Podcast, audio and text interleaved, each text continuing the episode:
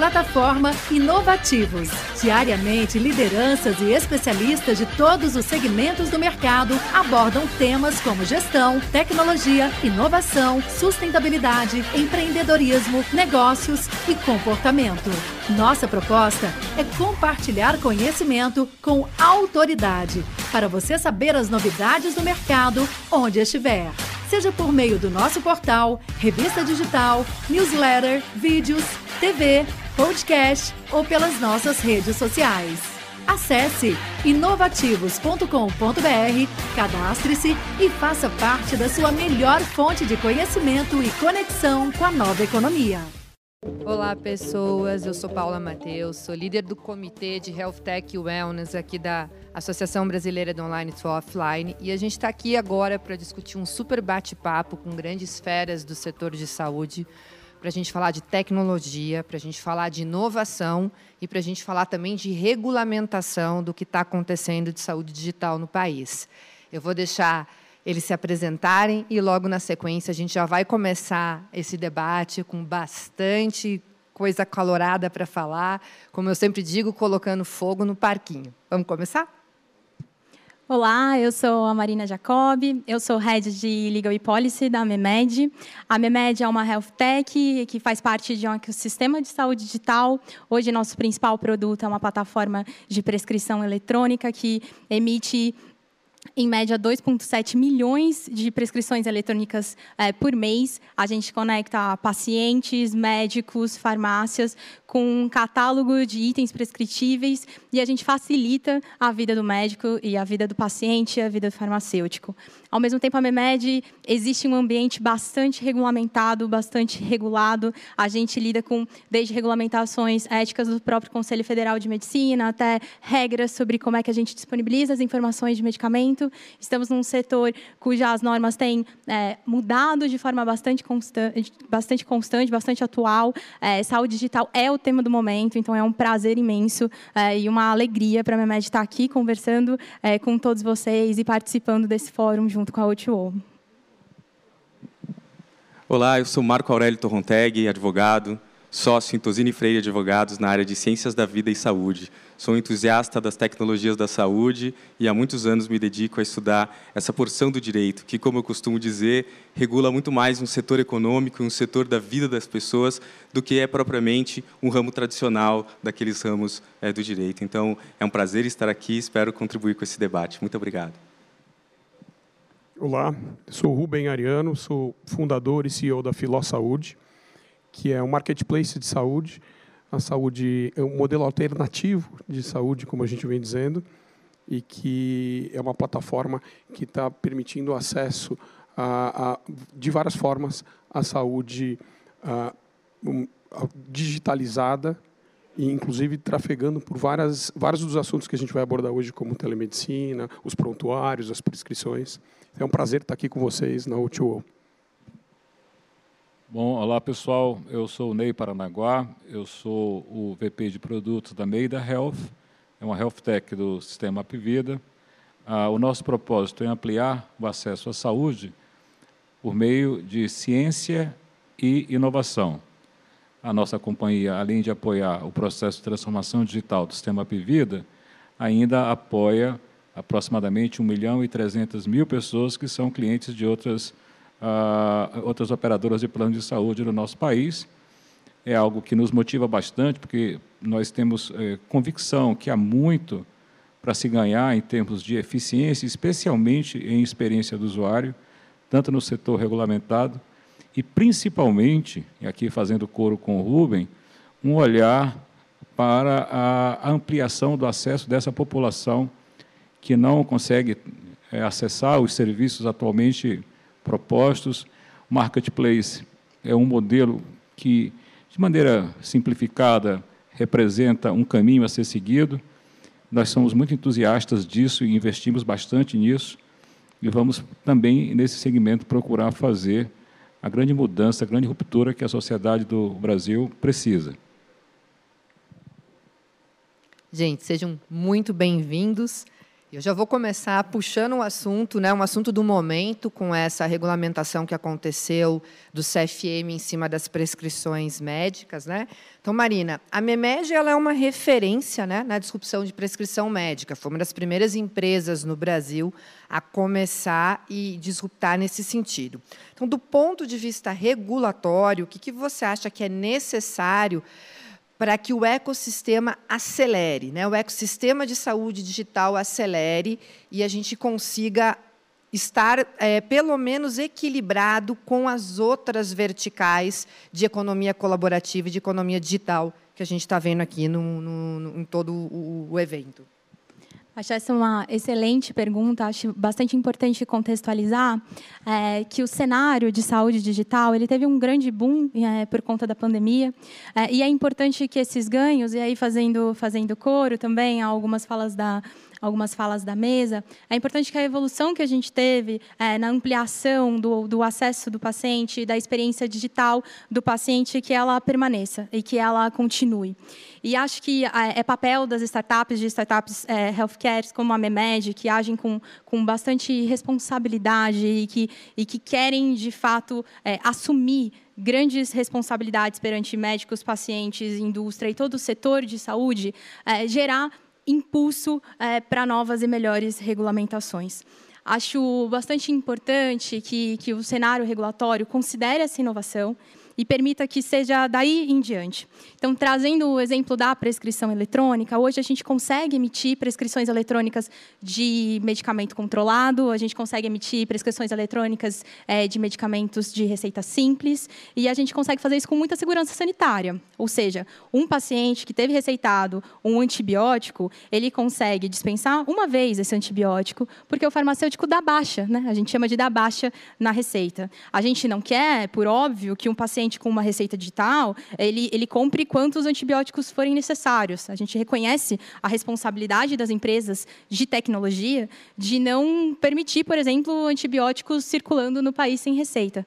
Mas isso precisa avançar. Né? A gente precisa permitir, por exemplo, que outros tipos de receita, que hoje só podem ser feitas em papel, então, por exemplo, receituário azul, amarelo, medicamentos tarjados, também possam ser emitidos com a mesma segurança sanitária, com às vezes até mais rastreabilidade até, é, porque a gente consegue ver exatamente qual foi o médico que prescreveu, qual foi o paciente que comprou.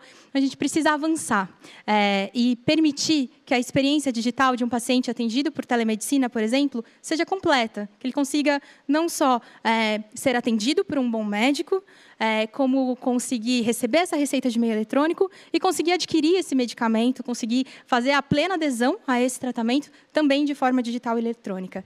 E para isso a gente precisa é, que as autoridades públicas, a gente precisa que a Anvisa, a gente precisa que o CFM, a gente precisa que é, conselhos federais de farmácia, a gente precisa que o olhar da saúde digital esteja de forma bastante atenta é, e de forma bastante segura e considerada em todas as futuras regulamentações. A Anvisa tem feito algumas consultas públicas e nem sempre a saúde digital ela é priorizada ou pautada da maneira como a gente espera. Então, a gente aqui, como, como, como empresas de tecnologia, a gente não consegue fazer tudo sozinho. E a gente precisa que os reguladores estejam junto do nosso lado, é, pensando principalmente com foco no paciente e na experiência do paciente como um todo. Não é bem isso. A gente estava conversando até no, ali, no, ali fora. Muito se fala em colocar o paciente no centro, né? Mas pouco se faz. Essa é a verdade, eu digo isso como médica, né? Porque quando você pensa em customer experience, você vai, você vai ver toda a lista das outras verticais. É, o CIES e o CX é muito forte, né? A experiência do usuário, a experiência do cliente, a experiência. Aqui, quando a gente coloca a experiência, por exemplo, o que, que adianta é, eu fazer uma teleconsulta, por exemplo, de psiquiatria? Mas o médico tem que mandar a receita azul de motoboy, porque eu não posso mandar via digital. Então, a experiência é quebrada. E eu acho que a regulamentação agora do setor de saúde ela tem que vir pensando em realmente na experiência do cliente e colocando ele no centro, como a gente diz que faz, mas começar a praticar. E é por isso que eu quero emendar contigo, Marcos, que é justamente nesse sentido. Eu gosto muito quando você fala da hierarquia das leis. Eu acho que você traz muita clareza, isso principalmente para o setor de saúde, aonde a gente tem dúvidas se uma regulamentação do CFM vale mais do que uma lei federal, uma lei de liberdade econômica. Gostaria muito que você trouxesse essa visão. E vou fazer uma pergunta espinhuda. Né? Eu quero que você me, me posicione sobre CFM numa regulamentação da prática médica versus regulação de mercado aonde que isso está sombreando, principalmente nessa parte que a gente está brigando de regulamentação de telesaúde e na regulamentação que saiu 30 de setembro da prescrição médica, até que ponto eles estão extrapolando uma regulação de prática médica e passando a regular mercado? Muito obrigado pela pergunta. Muito interessante a sua, sua fala, é porque realmente mostra como a, a, tecnologia vai muitas vezes adiante da norma, né?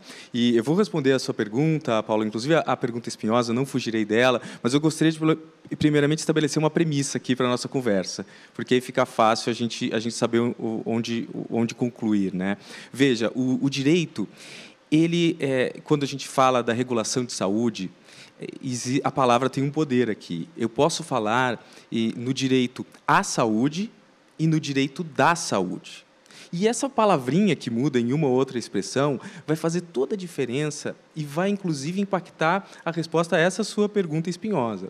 Porque toda a regulação é, da prática médica, da prática de outras profissões de saúde, é, da a regulação dos, dos, produtos de saúde, das novas tecnologias, é, dos softwares médicos, o que vocês imaginarem em matéria de saúde, é o que a gente costuma dizer academicamente como direito da saúde, que regulamenta todas essas interações.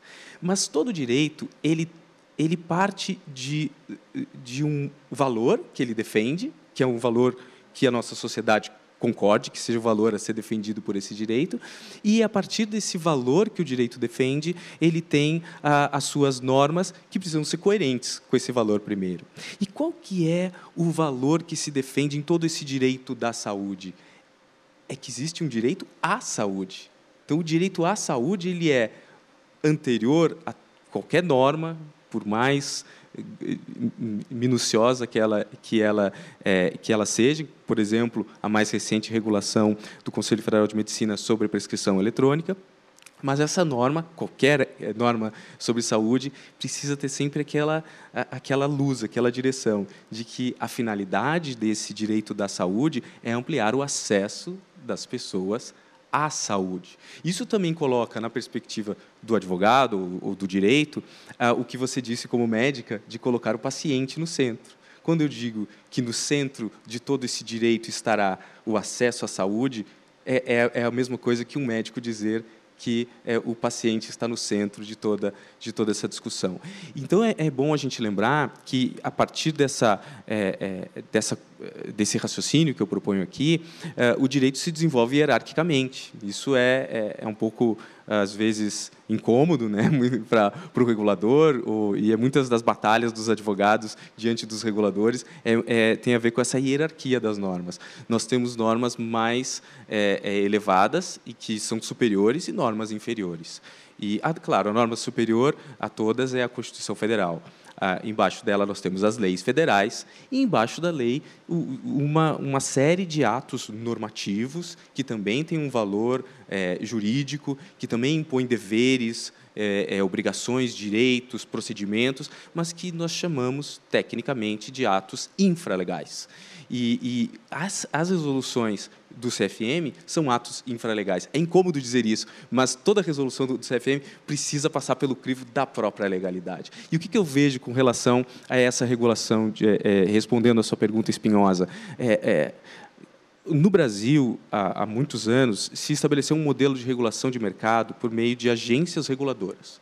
Então, nós temos na, na área da saúde duas importantes agências reguladoras, a ANS e a Anvisa e elas regulam o mercado. O CFM regula a, as questões éticas, a prática médica. Então, potencialmente, a gente pode discutir algum, algum tipo de conflito aí E é, e é, é uma questão muito importante de ser enfrentada, e um potencial é, é, é, conflito entre essas competências. E, sem dúvida nenhuma, concordo, a Anvisa ela já regulamenta a prescrição do ponto de vista da saúde do paciente. E, e portanto, ela também tem a possibilidade de regulamentar a prescrição eletrônica. Né?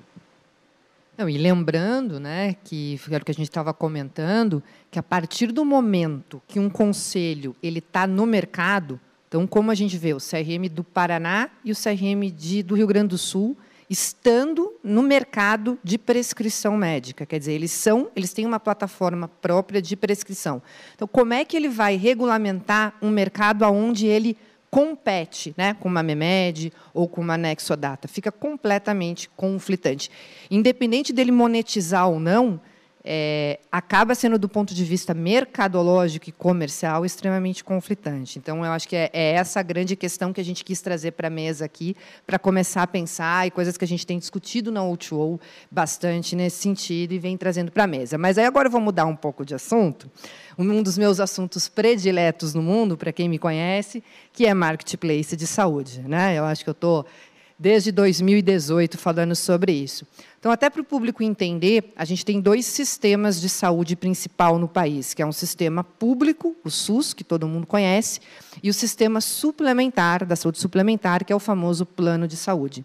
Mas está se desenhando no Brasil sistemas alternativos, ainda mais dentro da composição, onde eu tenho 25% aqui arredondando da população com acesso ao sistema suplementar, mas eu tenho 75% da população dependente única e exclusivamente do sistema público. Então, estão se desenhando rotas alternativas, por isso eu brinco de sistema alternativo. E eu queria começar contigo, Ney. Tá? Maida Health. A Maida Health é uma das empresas que foi pioneiras né, em saúde digital, na saúde suplementar, né, desenhando modelos digitais para a saúde suplementar.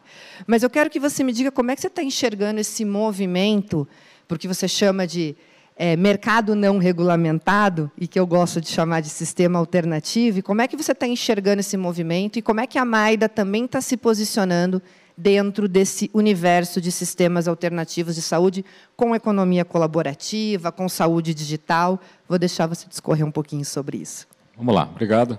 Ah, o tema é, é, um tema apaixonante. Né? E eu acredito que a gente, na área da, da, da saúde, assim, precisa de aprender muito com as mudanças de comportamento que estão acontecendo em outros segmentos. E até ouvindo aqui as manifestações, quando você fala em pôr um sujeito no centro, né, e dar poder a ele, eu acho que você não pode chamá-lo de paciente. Acho que a palavra tem um erro filosófico aí. Tem que começar a denominar de outra forma, sabe? Você que é paciente não age, né? Então fica tutelado de novo, né? É uma, uma boa provocação. Então, de uma maneira geral, a gente pensa que, no segmento de saúde, muito pouco daqueles comportamentos que têm sido transformados pela intermediação da tecnologia, muito pouco ocorreu. Muito pouco ocorreu. O que nós temos é, experimentado até o advento da teleconsulta direta, que para mim é a abertura da caixa de Pandora e, e base, inclusive, para a construção de marketplace, considerando o início de uma jornada em saúde, eram intervenções em modelagem de sistemas de informação para controlar processo burocrático. Era o que se tinha. E isso não pode ser considerado transformação digital em saúde, não é? porque nenhum comportamento foi impactado com isso. E uh, endereçava questões que são subsidiárias ao processo de saúde, uma vez que a questão central é entrega da saúde. Então, pensando nisso, com essa com esse princípio, quando você aplica isso de maneira franca, mesmo para o ambiente da saúde suplementar, muito, muito pode ser é, disruptado mesmo. Muito. E aí eu começaria trazendo, é, eu nem vou falar de inteligência artificial, que esse é, é um atributo que nós temos uma, uma bela experiência e muita desenvoltura em aplicar à saúde, mas muito mais em um olhar que, de fato, olhe para aquilo que a Paula já, já se referiu hoje, que é a experiência do, do usuário, que não tem nada de, de empoderado nesse negócio. Mas um olhar nesse aspecto, eu acho que já mudaria bastante o jogo, mesmo na saúde suplementar. De qualquer maneira, aí considerando a saúde suplementar, ela, ela é um tanto, ela se esforça muito para sobreviver dentro de um ambiente que é muito regulado, né, especialmente pela agência que cumpre um, um, papel de Estado. Nós temos que respeitar, sem dúvida nenhuma, e tem um, um belo de um papel sendo desempenhado, mas muitas vezes é, torna é, muito engessada as possibilidades de inovação dentro do ambiente de plano de saúde. Ah, de forma que, para a construção de modelos de acesso no mercado alternativo e acesso, vejo duas componentes. É o acesso financeiro, você tem que poder pagar por aquilo, de maneira autonômica, sem tutela. E, do outro lado, o acesso ao serviço em si, considerando uma jornada que começa, hoje em dia, ainda na doença, mas que não pode ser fragmentada, como tem sido tanto na experiência na saúde suplementar, como pode acontecer também em uma nova experiência que se pretenda para trazer esse mercado alternativo e aí, eu considero o marketplace é, é, uma, uma tecnologia ou uma plataforma que deve ser aplicada, mas precisa sofrer modificações específicas, olhando, eu diria, dois pontos: a fragmentação da jornada em saúde, o indivíduo, especialmente o out of pocket, quando vai para a jornada em saúde, ele é quase uma vítima, ele é completamente desprotegido nesse negócio. Então, você precisa ter um olhar que defragmente a possibilidade é, é, de uma jornada dentro do marketplace. Ele não pode ser uma loja que o cara vai picar um, um, produto e usar. Tem, tem muito mais coisa atrás disso que faça a defragmentação e a fluidez da jornada e, principalmente, a presença na vida do indivíduo fora dos eventos agudos em saúde, que é um negócio que não pode ser baseado em manpower, porque seria um custo que, é, é, que não poderia ser endereçado. E, portanto, aqui entram todas essas tecnologias que estão fazendo sucesso em rede social, em e-commerce, em, uh, em fintechs, em insurtechs, em tudo que é tech no mundo, mas precisa fazer também o seu sucesso dentro do nosso segmento, que é esse segmento de saúde. Então, tentando aqui usar o poder de síntese, não é? Coloco de uma maneira geral como que nós observamos isso. Marketplace, sim. Parece que a coisa tem que partir daí. Mas é um olhar específico para como o indivíduo se comporta na sua jornada em saúde, que é um momento que qualquer um de nós se sente altamente fragilizado. Então, isso precisa ser considerado e quem conseguir endereçar isso da melhor forma, olhando sempre para aquele indivíduo que não pode ser chamado de paciente, Rubens, nesse negócio de marketplace, não pode ser paciente. Não é? Eu acho que tem um caminho importante para se construir um sucesso. Sensacional. Concordo, concordo. E seguindo nessa linha, né, eu acho que quando a gente começa a falar de sistema alternativo, um dos modelos de negócio que vem é o modelo de plataforma.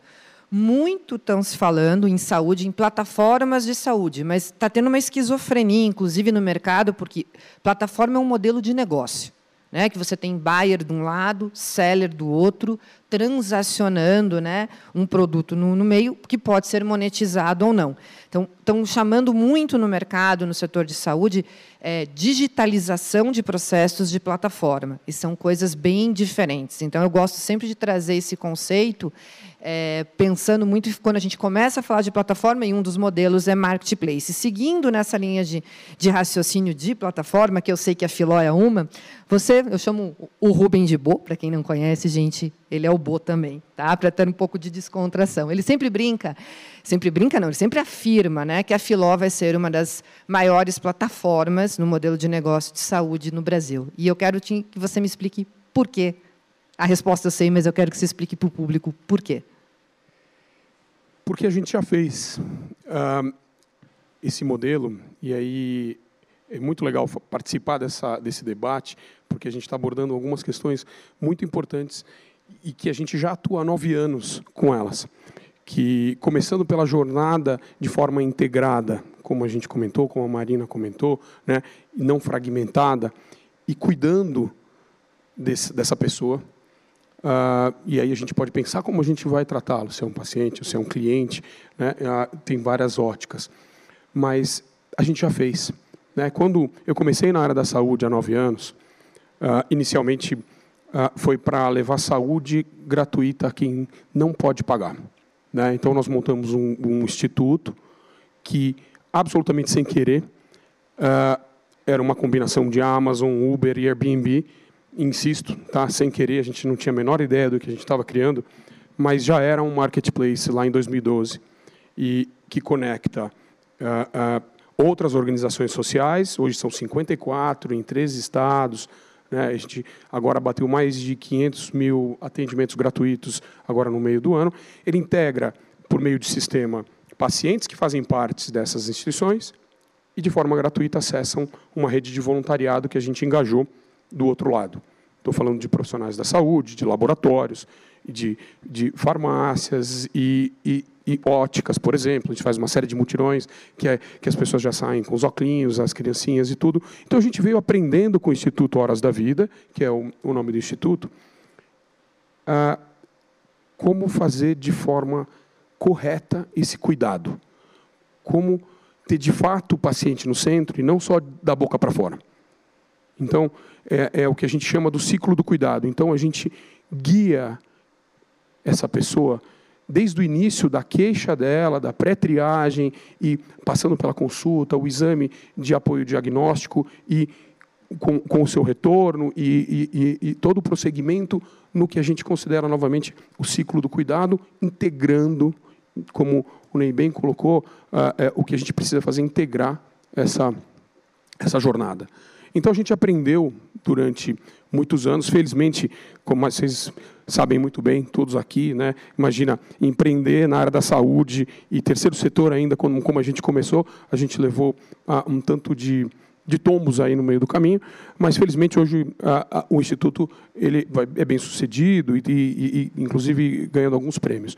A gente aprendeu com ele e a gente, a partir de 2018, quando a gente iniciou a jornada da Filó, uh, a gente trouxe essa experiência do cuidado, do acompanhamento, da jornada integrada, da experiência de ponta a ponta, inclusive com primeiramente eh, passando por um modelo de acompanhamento de crônicos, depois a gente começou a testar de, eh, no, final de 19, começo de 2020, um modelo de assinaturas, inclusive já caminhando para um modelo de marketplace. E, e, e, a partir de lá a gente vem incrementando tecnologias e aí com tecnologia própria de telemedicina, a nossa própria prescrição, prontuário digital e tudo mais. Importante, somos agnósticos. A gente não precisa ter apenas o nosso e é por isso que a gente se caminha hoje ah, considerando um estágio de bastante prontidão e, e, depois de ter toda essa experiência e muito investimento que a gente vem fazendo não só em tecnologia, mas em time, etc., a gente chega num momento muito auspicioso do mercado de conseguir levar esse, esse acesso à saúde não só ah, para aquele tanto que a gente já fez no passado, mas agora para uma escala muito maior e, e de forma ah, sustentável, inclusive, justamente que é o modelo da Filó. Então, ah, o modelo de marketplace, como o Ney bem colocou, não pode, ele é uma, é um, uma, uma forma da gente dar acesso, mas ele precisa ser cuidado. Ele precisa ter de fato o paciente no centro ou o cliente no centro e ele poder ter acesso a muitos uh, itens, mas que ele seja guiado nesse, nessa, nessa jornada. E é o que a gente vem fazendo já na Filó há quatro anos, bem, de forma uh, bem, bem promissora, vamos dizer. O que me chama muita atenção no setor de saúde, né? A gente vê nas outras verticais da economia, esses modelos de plataforma, esses modelos de marketplace, eles surgiram muito no, no ambiente, no ecossistema inovador. Mas se você for ver no setor de saúde, os primeiros modelos de marketplace, né, dentro do conceito, eles surgiram no terceiro setor, né? Uma das primeiras vezes foi Horas da Vida, e eles surgiram no primeiro setor, no governo, né? com o modelo do Corujão da Saúde. Então, você vê, quando a gente começou a fazer isso em Santa Catarina, que era linkar horário ocioso de clínica privada com a necessidade da fila do SUS. Horas da Vida, a mesma coisa, linkando o horário ocioso de médicos que estavam no voluntariado e, e, empresas que estavam no voluntariado com pacientes da fila do SUS. Então, você vê que o modelo de plataforma ele surge no primeiro e no terceiro setor da economia, não no segundo, como nas outras verticais. Quem pensou fora da caixa é quem vivia a dor, quem olhava para o consumidor que estava na fila do SUS e via a necessidade do povo né? E via necessidade. Então, a, a, saúde ela nasce, esse modelo nasce em outros lugares que não aquele, aquele modelo do segundo setor, do, do dinheiro, da economia, não que está errado, do comercial. Ele nasce muito na necessidade. E isso é muito bacana. E se, eu, se eu posso complementar, a senhora foi uma das precursoras lá em 2018, quando trouxe isso de Santa Catarina para São Paulo. Cabe até os parabéns, como já dei várias vezes. Muito, muito. E, e, gente, era chamada de louca, tá? E, e falo declaradamente, porque imagina você chegar num, no Colégio Brasileiro de Executivos de Saúde e falar de marketplace de saúde em 2018. Né? Da onde, né? Tipo, o que, que essa garota né, da onde ela tirou isso? E daí eu tinha, a gente tinha pessoas restritas para conversar, o Bora um que eu conversava, gosto muito de conversar com o Ney nesse sentido, mas essa disrupção, a própria MEMED, né, quando começou com prescrição médica eletrônica, todo mundo olhava para os três irmãos lá e falava, Nanda, que que esses, como é que eles vão monetizar? Onde que eles querem chegar? Aí a gente precisou de uma pandemia para mostrar para todo mundo o quanto isso era importante. Né? A própria teleconsulta, telemedicina, telesaúde, dez anos discutindo para chegar a uma pandemia, botar todo mundo dentro de casa e todo mundo perceber a necessidade. Então, o que, que vocês acham que a gente precisa? Que a gente não precisa de mais uma pandemia para ter que acelerar a inovação em saúde, para nos deixar, né, me perguntaram no Fórum Econômico Mundial, você acha que a saúde disrupta a inovação? Eu falei, está longe, Ney. Está longe, nós estamos sempre na retaguarda, a gente está sempre por último a chegar. A inovação acontece muito no setor, literalmente quando a água bate na bunda. Né? Vem a pandemia, aí bota todo mundo em casa. O que, que vocês acham que é necessário, fora a regulamentação, para a gente conseguir, no mínimo, estar tá de igual para igual com logística, com delivery, com é, os, as outras verticais da economia? Vamos começar com a Marina e vamos numa rodada aqui. Vou começar e vou, e vou complementar a fala de vocês para dizer que é muito interessante, assim, como quem está lá na ponta é que, é que, descobre como gerar eficiência, né? Porque no final das contas é sobre isso que a gente está falando, né? Quando a gente fala de plataforma, quando a gente fala de tecnologia, quando a gente fala de, de, de possibilitar que horários vagos sejam preenchidos, é, é genial e gera eficiência. Então, é, não vou falar de regulamentação, mas é interessante porque, porque a regulamentação é muito reativa. Né? Então, o que, que eu acho que falta para acelerar? Eu acho que é um pouquinho de, de, de, coragem de todos nós aqui. Eu acho que é isso, isso que a gente tem feito, assim, né? de, de perceber que existe um cenário regulatório que não necessariamente nos impulsiona, mas existe uma necessidade do paciente, do cliente, do usuário, é, que é, na verdade, a razão daquilo, de tudo que a gente faz. Né? Então, quando a gente percebe, por exemplo, que, que ajuda, de fato, ao médico ter um alerta de alergia, de um medicamento que ele está prescrevendo, porque o médico não tem de cor a bula de, de, de 60 mil é, itens de prescrição, que é, por exemplo... É, o que tem hoje no catálogo da MEMED, é, a gente percebe que a gente quer ajudar a pessoa que está lá na ponta, a gente quer gerar eficiência. E, e, por vezes a gente leva um pouquinho de pancada mesmo. Acho que, acho que tem um pouco dessa de, de bater na porta e de chutar a, a porta é, e de criar esse mercado é, e, e, de ter a, a, finalidade é, muito bem atendida. Assim. Eu acho que o propósito de trabalhar numa healthcare é muito claro. Isso é muito bacana nesse, nesse último boom da MEMED de contratação. Era muito comum que as pessoas chegassem, assim, eu, eu sinto que eu trabalho numa empresa de tecnologia que tem um propósito porque a gente trabalha com saúde, porque a gente percebe o como a gente muda a vida das pessoas, porque a gente percebe é, que a pessoa que sempre perdia a prescrição tem fácil no celular, porque eu percebo agora que a minha avó consegue aumentar a letra e saber exatamente que ela precisa tomar 10 ml e não 1 ml. Então, é, eu acho que a nós não nos falta coragem. Talvez para o mercado é, é, falte nos impulsionar, assim. Acho que falta, falta olhar com, com, com esses bons olhos e, e, reconhecer um pouco de tudo, de tudo que a gente tem gerando, da, da história que a gente está criando e das vidas que a gente está melhorando, assim. É isso. A, isso, a experiência do usuário com a Memed já melhorou só por traduzir o que a gente escreve, né? tipo, já começa na primeira experiência do usuário, né? Conseguir traduzir a letra dos médicos, já começa por aí. Exatamente. Bom, do, do, meu lado, eu sou advogado, eu não, vou, eu não vou conseguir responder essa pergunta sem falar. Estava esperando você falar. Mas, mas, a minha resposta vai começar dizendo falta a gente fazer as perguntas mais difíceis. Talvez. A gente tem que eh, muito muito eh, muito pouco se faz perguntas difíceis. Uma pergunta difícil, por exemplo, onde na lei do ato médico, que é anterior a toda essa discussão sobre telemedicina, que é anterior a toda discussão sobre prescrição eletrônica, novas tecnologias, onde na lei do ato médico existe algo que restrinja o meio, a telemedicina, ou a telesaúde, ou, o meio, ele, ele, ele não está discutido ali. A gente pode ler a lei do ato médico e eu desafio alguém a ler a lei do ato médico e dizer, olha, mas onde, onde aqui está para dizer que a telemedicina não está permitida? É uma questão de interpretação, de fazer uma pergunta difícil. Ao contrário, está lá que o médico deve agir há muitos anos, está lá há muitos anos, dizendo que o médico deve agir sem qualquer discriminação. Portanto, sem discriminar aquele paciente ou aquela pessoa que que está aqui ou que está alhures. Ele não pode discriminar. Então, veja como se a gente fizer perguntas um pouco mais ah, arrojadas, talvez, a gente avança. Agora, dois dados ah, ah, curiosos e, ao mesmo tempo, desafiadores. A norma da Anvisa, que trata da venda remota de medicamentos, ela é, embora tenha não, tenha tantas décadas como outras normas vigentes no âmbito da saúde, mas ela fala de internet e telefone como venda remota. Né?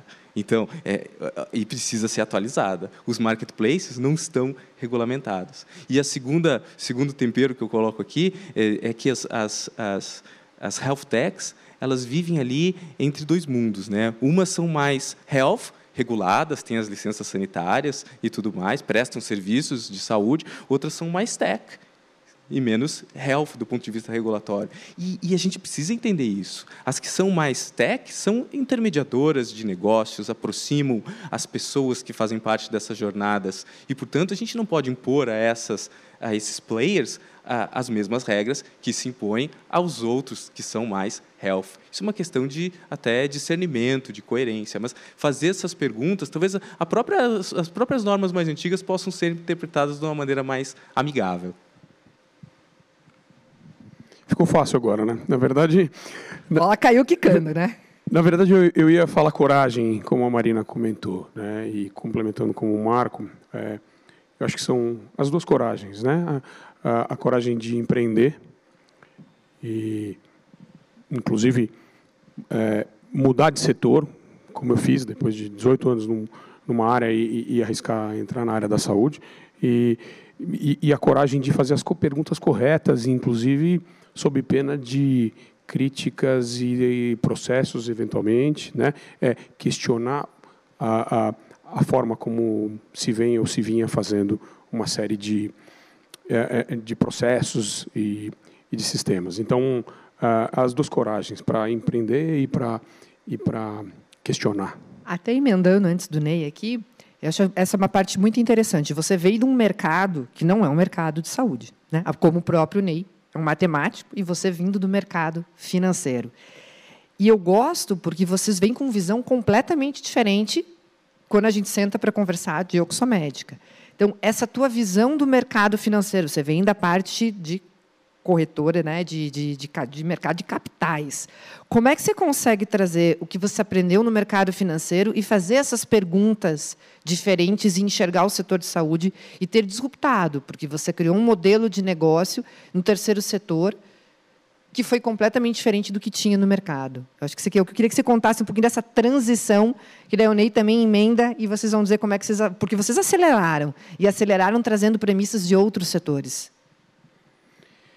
Bom, eu fiquei os 18 anos no mercado financeiro, os 18 foram na mesma empresa, né? Uma empresa que era uma corretora, ela chamava Hedging Grifo, ela era uma corretora que virou uma gestora de recursos, né? E com um private banking, etc. Então, é, eu acompanhei essa transição e, e ela foi justamente uma transição com muito, com muita resiliência e muito questionamento. São exatamente né, a, a coragem, sem dúvida. Então, eu vivi isso e eu vi que a, a, maior parte da, dos, dos saltos e das evoluções foi justamente quando a, a gente não teve medo de arriscar, a gente não teve medo de fazer as perguntas corretas. Né? Então, eu acho que a resiliência, com certeza, né? Eu brinco que eu fui mandado embora umas duas, três vezes antes de virar sócio da empresa, Uh, então, testando até e para a área onde fiquei depois dos últimos 10 anos. Uh, e, e, é mais ou menos o que a gente faz aqui. Né? A gente vai apanhando. E, então, acho que trazer a coragem de fazer as perguntas certas e ter a resiliência para continuar uh, são as principais. Né? E outra coisa, sempre trazer gente boa para perto, se possível, e, na verdade, sempre tentar trazer pessoas melhores que a gente em muitos aspectos, né? Aí, aí que a gente consegue crescer. Né? Eu sei que é um super deixa clichê. trabalhar, né? Porque não adianta trazer gente mais inteligente e não deixar os caras trabalhar, né? Tem que deixar trabalhar, exato. Pode parecer um super clichê, né? Mas, mas é só assim, é só assim. Vai, Ney. Bom, é, eu tenho alguns, assim, algumas, alguns princípios filosóficos que eu sempre aplico, né? essa não é uma filosofia, mas tem uma frase que acho que é do, é do a frase do, do anarquismo espanhol, e é assim: "Ai governo, sou contra". Quando eu trago para a coisa da saúde, a priori, tudo que é feito da forma como é feito, eu, nós já interrogamos. É, colocar entre parênteses e negar. E ver o que é que sai disso. O que sai disso deve ser algo profundamente transformador em relação à coisa que há. Um outro aspecto que me incomoda muito é você achar que vai conseguir fazer uma inovação de ruptura dentro de algo que foi regulamentado. Como você vai fazer a inovação de ruptura em algo que já foi definido uma regra, que já é conhecida, que já foi criticada, já foi inclusive tolhida e muitas vezes amordaçada? Não. Eu acho que o sujeito, de fato, procurar fazer inovação por ruptura, ele tem que contrariar a regra.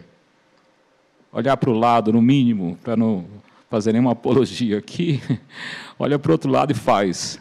Porque o grande lance é você construir cultura.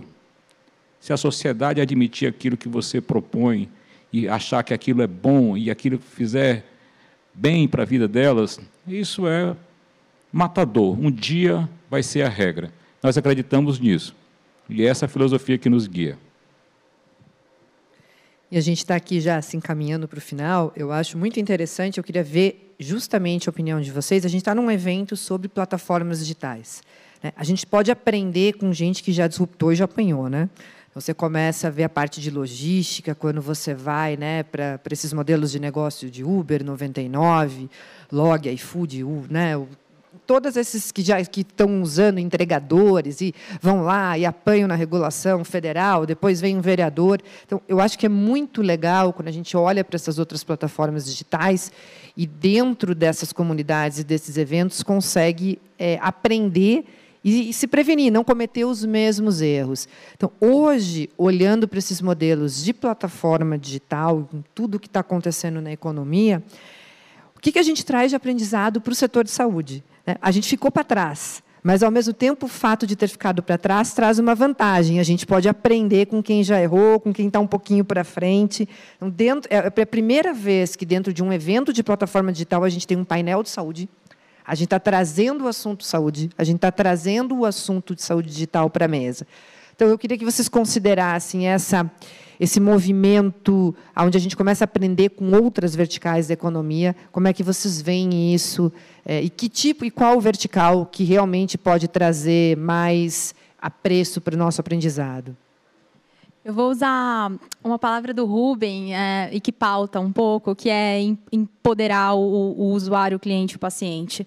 É, eu acho que um grande um grande avanço das plataformas digitais como um todo é possibilitar que o usuário ele consiga é, pedir seu meio de transporte mais rápido, não ficar disponível ali no, no, ponto de táxi, ele consegue escolher seu restaurante. Eu acho que é nosso papel é, aprender como health tech, como é que a gente empodera essa pessoa nesse momento, é, que ela precisa de algum atendimento de saúde ou que ela quer se prevenir é, de alguma questão de saúde, como é que a gente possibilita, como é que a gente facilita é, esse acesso a essa pessoa. E acho que esse é um mercado enorme e inexplorado ainda. Assim, acho que tem, a gente tem boas práticas de várias outras plataformas e acho que é nosso futuro, assim, né? Como é que a gente empodera a pessoa é, que mais precisa no momento que ela mais precisa? Eu acho que você trouxe um, um ponto interessantíssimo, né? O, o principal segredo de uma plataforma digital é a experiência do usuário. Né? É o customer experience, é, é, é, a usabilidade da plataforma. A gente abandona, nós aqui como consumidores, plataformas que são chatas, plataformas que são difíceis de usar. E na saúde tudo é chato e é difícil. Principalmente, e eu falo isso abertamente, os planos de saúde. Quem é que acorda, para não citar nome, de manhã e diz assim: Nossa, eu amo pi, né? um planinho de saúde XYPTZ. Não tem nenhum amado, aquela coisa que você gosta. Então, eu acho que um dos principais pontos para a gente ir para frente é customer experience, aprender com a usabilidade dessas outras plataformas para a gente começar a empoderar o consumo em saúde. Porque a gente tem hoje um setor de doença, ele gira em torno da doença, do tratamento. Quando a gente vai para consumidor, a gente tem que ir para o consumo em saúde. E aí eu pulo aqui de volta para você, Ney, para a gente fechar depois ali. Consumo em saúde, como que você vê a gente aprendendo com as outras plataformas, o empoderamento e usando a palavra consumidor e experiência do consumidor em saúde? A saúde ela tem uma, uma sacralização na relação, muito sacra, não é? Que é uma coisa que tem 200 anos, 300 anos. Né? Quem deu o poder curativo foi a tecnologia. É, o que acontece é que é, essa sacralização ela demoniza, demoniza, se referir a alguém nesse negócio como consumidor. O que eu acharia uma coisa muito bacana, porque ficaria tudo sobre a mesa, tudo sobre a mesa. E então, eu, esse é um aprendizado assim na, na largada. Os modelos que são aplicados hoje, viabilizados, economia colaborativa, por exemplo, que é um negócio fantástico, orquestração de ecossistemas, de todas as outras áreas, todos têm a nos ensinar. Todos têm a nos ensinar. Agora, parte dessa coisa de, cara, não me venha com essa hipocrisia de sacralização, coloca as coisas sobre a mesa, tudo é claro, tudo é transparente, vai ser melhor para todo mundo. Para mim é um grande ensinamento. E hoje nós estamos olhando muito, Paulo, o lance do, do digital. Né? O digital, para a gente, é um ponto de entrada. Mas isso tem que estar integrado com a coisa física e com a coisa social, que é, é, uma, é um conceito que o Silvio Meira, lá, é um cara bacana lá de Pernambuco, ele expõe isso de uma maneira muito bem exposta e nós estamos absorvendo isso. Então, tem um componente digital, tem o físico e o social, e isso tudo tem que ser seamless. Então, essa coisa que está na nossa cabeça. E o bacana, né, eu até comentei isso num, num evento do, do C4R, é que as health techs elas nascem ESG, né? Então ESG tá uma é as três letrinhas da moda agora, né? Mas se você for ver a Horas da Vida, a própria Memed, tu, todas as health techs, ela já, já vem de cultura, ela nasce com mindset ESG. Você não precisa desenvolver isso dentro da empresa. As pessoas que estão ali, elas já estão muito focadas em propósito, a governança já é diferente, não é hierarquizada, é, já vem com toda essa questão de diversidade, já vem com a questão de meio ambiente, que é muito diferente das big corps, aonde a agenda ESG ela é desenvolvida, ela é treinada, ela é, é, incorporada. Quando você começa com uma Maida, quando você vem com a Filó, o ISD é, é, é o jeitão da coisa. Já é. Já é. É o gap geracional, né? Quem, quem forma essas companhias é uma geração que, para isso, isso é uma coisa normal, assim, não, nem precisa destacar. E as Big Corps são mais antigas, né? E é isso que eu, que, que eu queria que você continuasse nessa, nesse discurso, para a gente continuar termina, e, e fechando aqui, é, como é que está dentro da Filó? Né? É, é, nesse sentido, a ISD já é, é, é parte, nem, nem, se fala, né? não precisa nem se falar. Já é. Né? Na verdade, é, outro dia eu estava conversando um, com o Fábio Coelho, do, do Google, CEO do Google, e, e ele falou, nossa, foi agora, 18 de março, quando a gente fez nove anos de história na área da saúde. E ele falou, cara, são, são duas empresas que já nasceram ISD, né? Então elas já são ou é, é, ISD. Então, ah, concordando com o Ney e aí e também com a Marina sobre o empoderamento e sobre é, o, o, que que é, é, é quem olha de fato né? E a sua pergunta inicial foi: o que a gente aprendeu com essas iniciativas, essas outras startups de outras áreas? Né? Uh, a gente aprendeu que as que olharam de fato, que estão preocupadas com a experiência end-to-end, -end, né? de fato, seamless, end-to-end -end experience, né? fim a fim, a experiência do usuário, mas de fato preocupado com o que uh, uh, ele precisa, o que vai agregar valor para ele, eu acho que. E é isso é CSG, né? É você estar tá preocupado. E aí, claro, todo impacto social que vem a reboque disso, etc., é, é uma consequência natural por uma preocupação que é genuína e que já nasceu dentro de, uma série de empresas, uh, como a Filó, por exemplo tudo que ampliar o acesso né, do, do, consumidor de saúde, ele já tem um impacto social por natureza. Né? Então, é um mindset. Não precisa forçar nada, ele já acontece. Segue, Marco. E, e o consumidor, ele é cada vez mais ISD. Isso é interessante, é um, é um, movimento que acontece em todos os lados. E aí eu concluía dizendo assim, o consumidor brasileiro, ele é cada vez mais bem preparado e muitas vezes eu vejo a, a, a legislação e a regulação subestimar a inteligência do consumidor. Isso não pode acontecer. O bom que está mudando, né, Marco? Pois é, no mundo inteiro é o best before. No Brasil, é válido até. No dia seguinte, não é válido mais. E onde fica o discernimento do consumidor, que é inteligente, que sabe escolher, que percebe o ESG, que percebe o ESG de verdade, autêntico? Então, a gente precisa respeitar o consumidor também é, é, desde o princípio, entendendo que esse consumidor, esse, ele, ele, ele conhece o, o produto, ele conhece o mercado, ele estuda aquilo que ele consome. Gente, o papo foi uma delícia. Eu ficaria aqui com certeza mais umas duas horas conversando com vocês. É excelente. É, muito obrigado por todo mundo que está aqui nos assistindo, que está aqui acompanhando. É, podem mandar mais perguntas, está todas essas feras aqui.